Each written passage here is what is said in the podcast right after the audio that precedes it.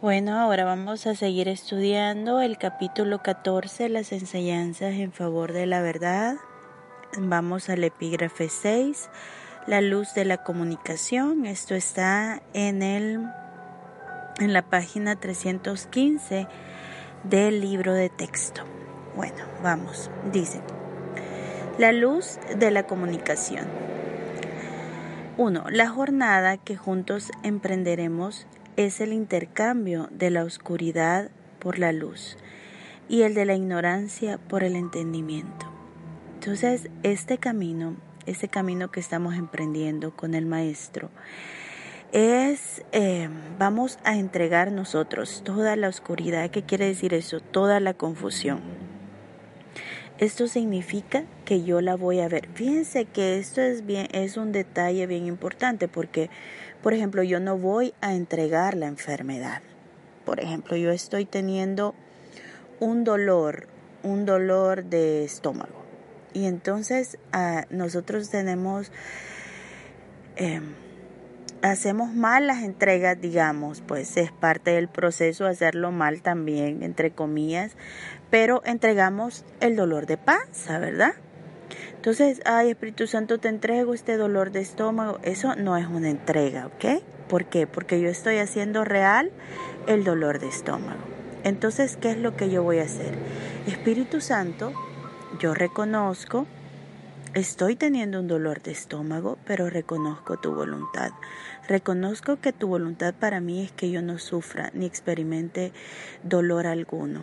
No sé qué es lo que está pasando no quiero eh, poner juicios ni em, determinar que por qué me está pasando esto. Yo no lo sé, pero tú sí lo sabes. Yo sé que la realidad es solo tu voluntad para mí.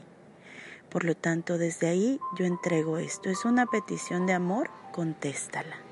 Entonces desde ahí sí, ¿por qué? Porque yo estoy reconociendo la verdad en la situación.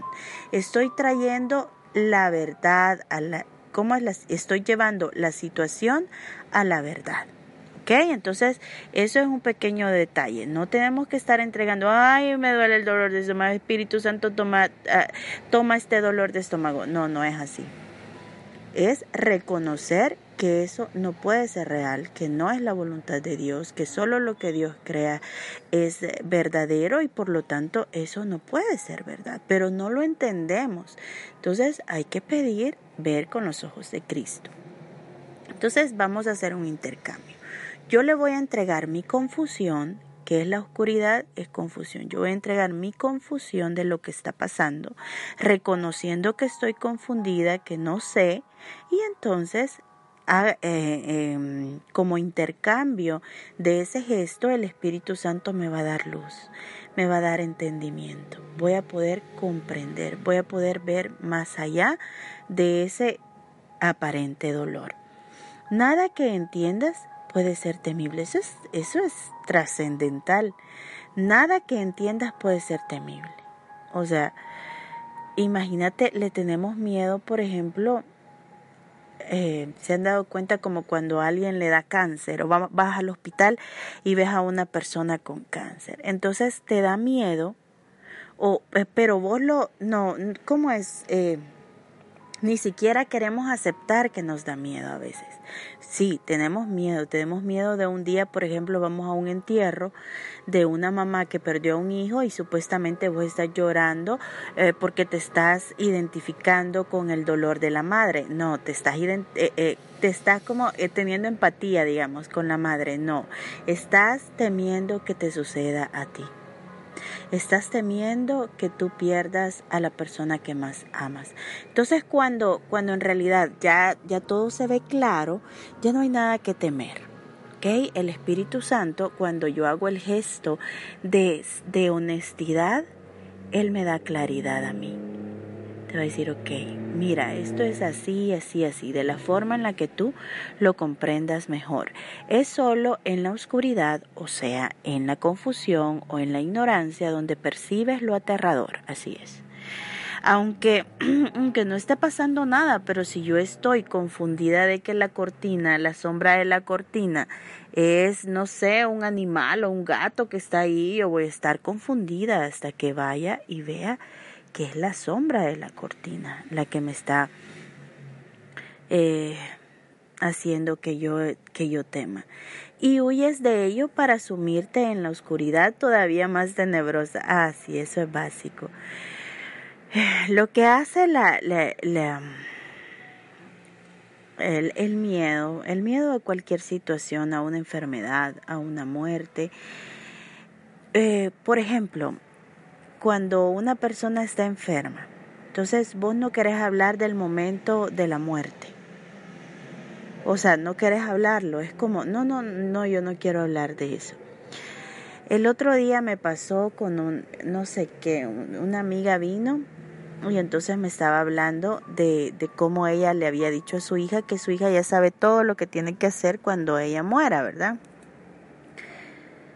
Y pude ver la, la, reacción mía muy, muy, muy en automático donde no, no, no.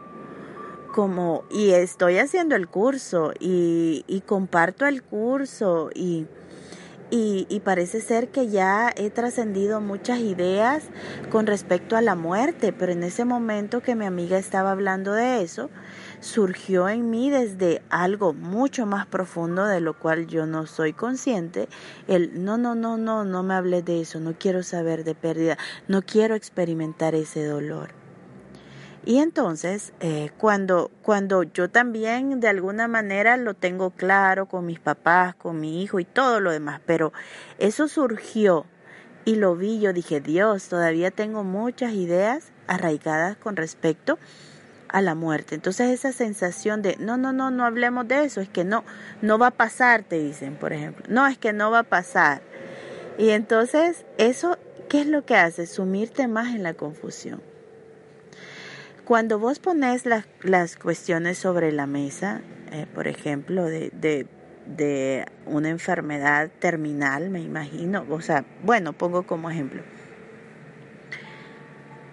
y nadie habla del tema, eso lo que hace es sumirte más en la oscuridad. Hay que hablar del tema. ¿Por qué? Porque el ego de eso se agarra para empezar a forjar historias en tu mente. Entonces cuando, cuando las cosas eh, están pasando porque es que ya está pasando. Nosotros no queremos vivir las cosas cuando ya están pasando. Las estamos rechazando cuando ya están pasando. Entonces es mejor poner las cosas sobre la mesa y aunque te estés muriendo de miedo, estar experimentando conscientemente todo eso. Mas solo lo que está oculto puede aterrorizar no por lo que es intrínsecamente. Fíjense bien, no por estamos poniendo el tema de la muerte, no por lo que la muerte sea, sino por el hecho de estar oculto, sino por el hecho de que no sabemos qué es la muerte. Son temas que no nos gusta tocar. Son temas como que vivimos como que como que eh, todos vamos a tener este cuerpo para siempre y, y no no no quiero hablar sobre eso. No en realidad porque la muerte sea sea mala o, o, buena, no, sino que simplemente porque tú tienes muchas creencias arraigadas con respecto a ese término. Lo tenebroso es aterrador porque no comprende su significado. Ahí está. Es que todo el problema en todo es un problema de significado de propósito. O sea, significado y propósito es lo mismo. Entonces vamos a ver qué significado yo le, le he dado a la muerte, porque, por ejemplo, antes el significado para mí de la muerte era una pérdida irreparable.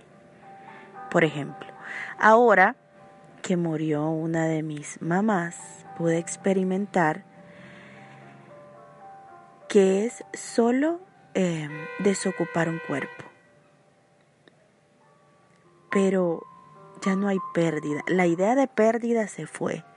O sea, el cuerpo ya no era necesario y entonces pues, se acabó, se acabó eh, eh, que, que esa esencia usara ese cuerpo, pero la esencia quedó ahí. Entonces, la, la, idea de pérdida sí aún, por ejemplo, extraño la comida y todo eso que ella me hacía, pero, pero la sensación de pérdida no, no está en mí. Hay, y, y en, el, en Abela yo lloraba profundamente de un agradecimiento a Dios por haberme permitido experimentar con ella, a ella por haberme amado de la manera en que me amó. Entonces, no hay, ven, o sea, e, la cuestión es de significado, mi significado cambió, mi mente fue corregida, entonces de una pérdida irreparable pasó a una transición, a una transición de, de digamos, es que lo único que, que con lo que no está es que no está en, el cuerpo, pero es que ahora la siento mucho más presente de lo que la sentía anteriormente, cuando ella estaba en el cuerpo. Lo tenebroso es... Ah, bueno, eso ya. Si lo comprendieses, estaría claro para ti y ya no estarías en la oscuridad. Claro. Entonces, es, es que nos da claridad, es que es que el darnos cuenta o el comprender, el que nuestra mente sea corregida y podamos comprender realmente la voluntad de Dios para nosotros, eso nos da una claridad, un equilibrio, un, un descanso de no saber qué es lo que está pasando, por ejemplo. No tiene un valor oculto, pues lo que está oculto no puede ser compartido y por lo tanto se desconoce su valor. Así es. Y esto está... Es tan importante que nosotros observemos esas sensaciones de no, no quiero, no quiero hablar de eso. ¿ok? Si, si tenemos, no sé, algún familiar de, de muerte, por ejemplo, no, no quiero hablar de eso. O, o, por ejemplo, tenemos problemas de dinero, ¿verdad? Y no, no, no quiero ahorita hablar de eso. Entonces, no, no es que hables o no hables de eso, es que te des cuenta de la sensación, ese, hoy no quiero hablar de eso, o cuando tenés un problema con tu esposo o con tu esposa, no, ahorita no quiero hablar de eso. ¿Qué es lo que hay de, de ese? No es que no querés hablar de eso porque no te querés complicar, es porque estás muerto de miedo porque, porque tenés una amenaza de pérdida que está ahí a la par tuya amenazándote. Entonces, no se trata de que hables porque al final, eh, pues vamos a hablar acerca de interpretaciones.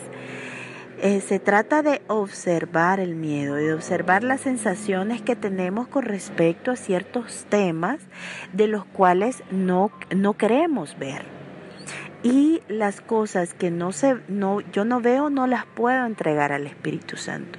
Las que yo no reconozco como Espíritu Santo, estoy temiendo esto, pero reconozco que tu voluntad, estoy temiendo perder tal cosa, pero reconozco que la voluntad de Dios para mí es que nunca experimente pérdida alguna.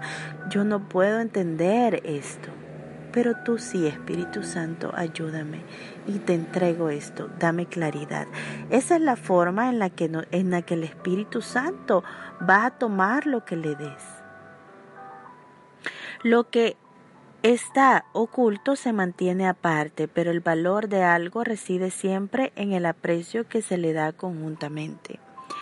Lo que está oculto no puede ser amado y así solo puede ser temido, así es ese, ese aspecto o ese término, no sé qué es lo que a ti te da miedo. No sé si es la muerte de alguien, tu propia muerte, si es la pérdida de, de tu familia a través de que se vaya tu esposo, la, la pérdida que significa que algún día tus hijos se vayan de la casa, no sé. La, la, la, amenaza de perder un, una casa, algo. Entonces, esas solamente son diferentes formas en las que el temor se asoma. Parece ser que, que, que unos tienen miedo y otros no tienen miedo. Todos tenemos miedo.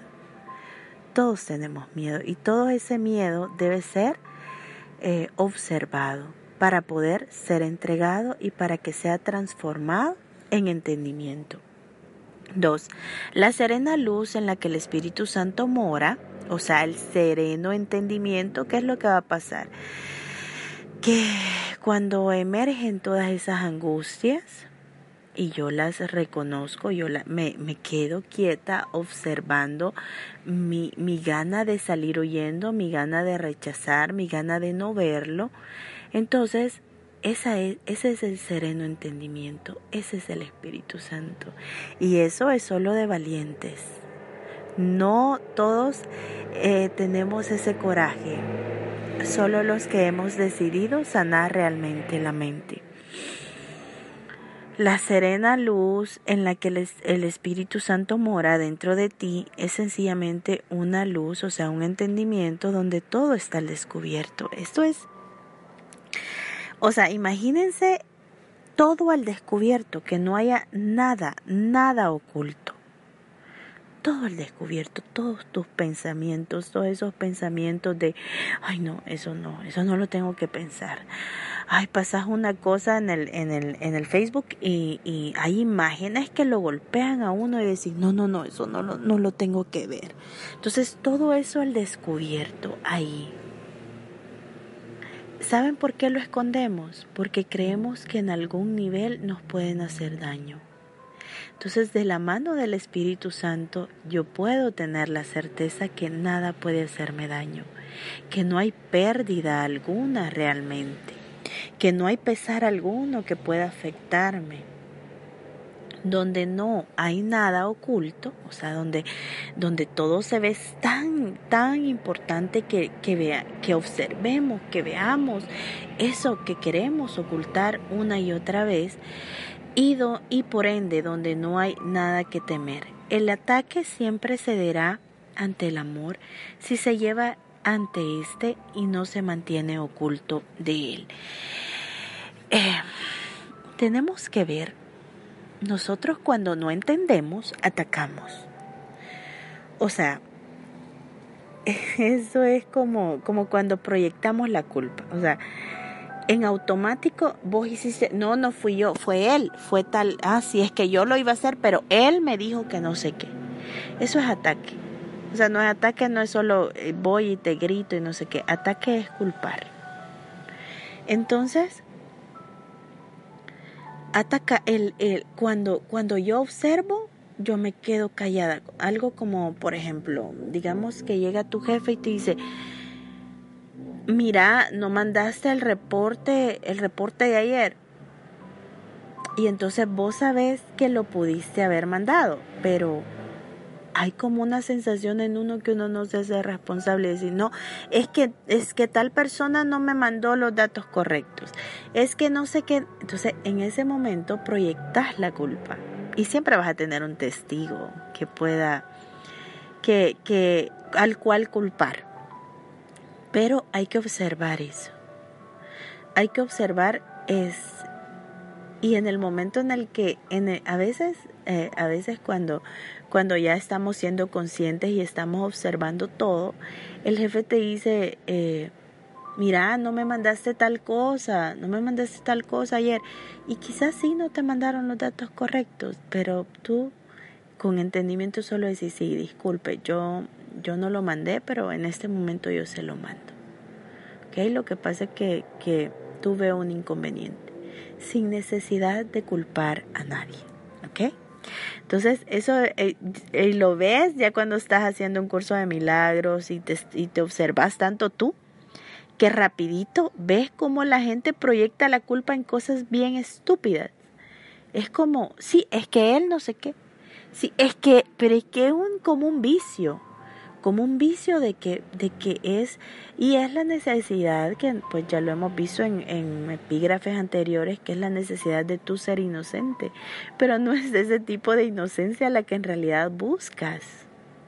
Nosotros creemos que la inocencia está en culpar a otro y yo soy inocente. No, tu inocencia está en tu naturaleza de ser, en donde el otro y tú son eternamente inocentes.